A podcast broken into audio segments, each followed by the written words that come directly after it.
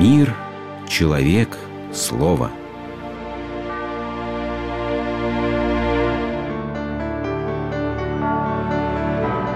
Религиозная энциклопедия.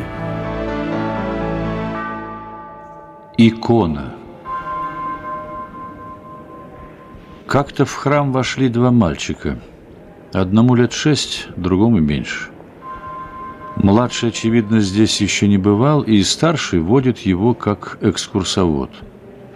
Вот и распятие. А это чего? Замирает младший с широко открытыми глазами. Старший отвечает уверенно. А это за правду.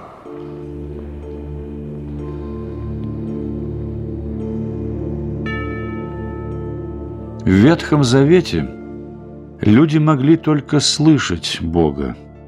Не случайно первая заповедь начинается со слов «Слушай, Израиль!»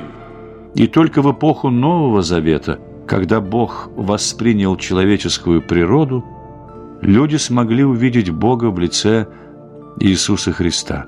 О том, что видели своими очами, что рассматривали и что осязали руки наши – о слове жизни, ибо жизнь явилась, и мы видели и свидетельствуем, и возвещаем вам сию вечную жизнь. Так начинает свое послание апостол Иоанн, самый близкий из учеников Христовых. Тот факт, что в лице Иисуса Христа человек впервые в истории увидел Бога и стал основой иконопочитания. Если Бог стал человеком из плоти и крови, значит, Он видим, значит, Его можно изобразить. Я увидел человеческое лицо Бога, и душа моя была спасена. Восклицал один из главных защитников почитания икон святой Иоанн Дамаскин.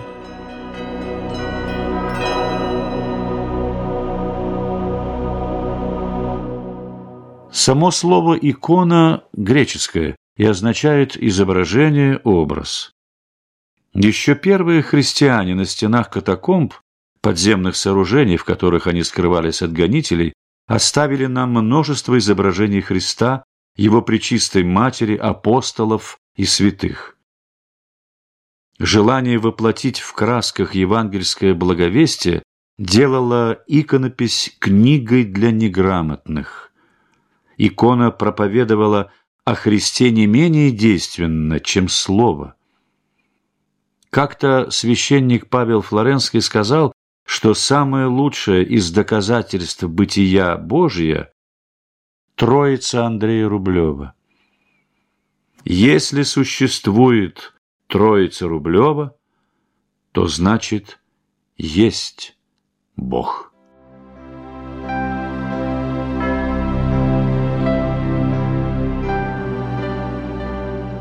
Действительно, когда в годы революционного лихолетия иконы из храмов оказались в музеях, когда из-под толстого слоя потемневшей олифы реставраторам вдруг открылся невиданный мир, яркие сочные краски, удивительной красоты и гармонии линий, все это не могло не тронуть душу пусть неверующего, но все же чуткого красоте художника. Искусствоведы стали задумываться – а почему иконописец никогда не подписывал свое творение? Почему эти безымянные творцы, столь искусно владевшие кистью, изображали святых на иконах совсем не так, как рисуют портреты? Как они могли несколькими движениями кисти передать такое состояние, над повторением которого годами будут биться художники авангарда. Откуда они так хорошо знали законы гармонии, открытые великими математиками только в XX веке? Но эти вопросы так и останутся без ответа, если не вспомнить, что икона писалась не для славы художника, а для прославления Бога. Икону недаром называют богословием в красках.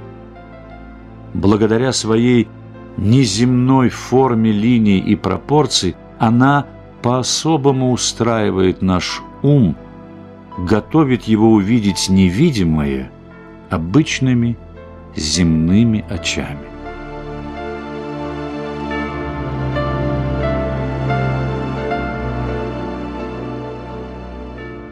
Икона свидетельствует собой о мире, где живут святые и царствует Бог. Поэтому никогда на иконе мы не увидим тени. Икона пишется светом, который струится словно изнутри изображения. И это есть свет божественной любви. Икона может быть необычайно выразительна, но при этом всегда будет чужда внешней эффектности. Даже на самых скорбных иконах, изображающих страсти Христовы, мы не увидим жестокости и чувственности.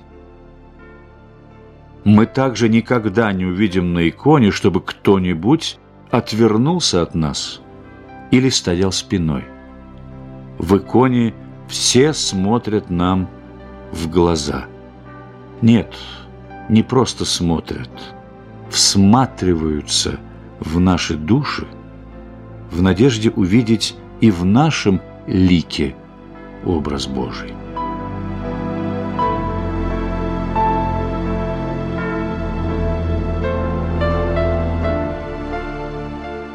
Композиция иконы строится по законам обратной перспективы – изображаемое не сливается в одну безликую точку, но наоборот, подобно многостраничной книге, рассказывает о себе все больше и больше, раскрывает себя со всех сторон. Цель, которую преследует икона, совсем иная, нежели обычный, даже самый замечательный портрет или пейзаж. Икона хочет сказать о самом главном – а для этого достаточно лика и рук. Ведь лицо – зеркало души, а руки – ее инструмент. Все же остальное хоть и важно, но второстепенно. Поэтому икона так лаконична. В иконе нет ни одной детали, которая была бы маловажной. Здесь все глубоко символично. Каждый цвет несет в себе идею. В каждом жесте сокрыт определенный смысл. Каждое движение исполнено значение.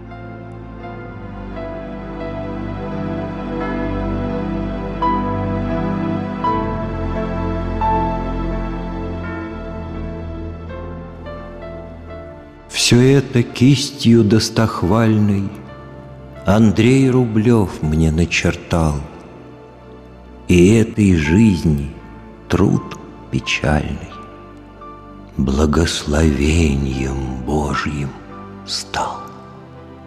Икону можно сравнить с окном в мир духовный. Чем чище стекло, тем меньше искажений. Чем чище душа иконописца, тем точнее созданный им образ. Поэтому труд иконописца всегда был сродни монашескому подвигу.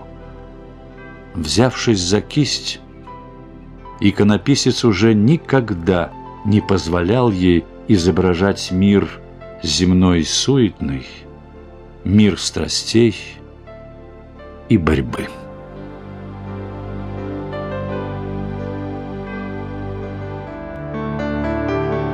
Вы слушали программу «Религиозная энциклопедия» из цикла «Мир, человек, слово».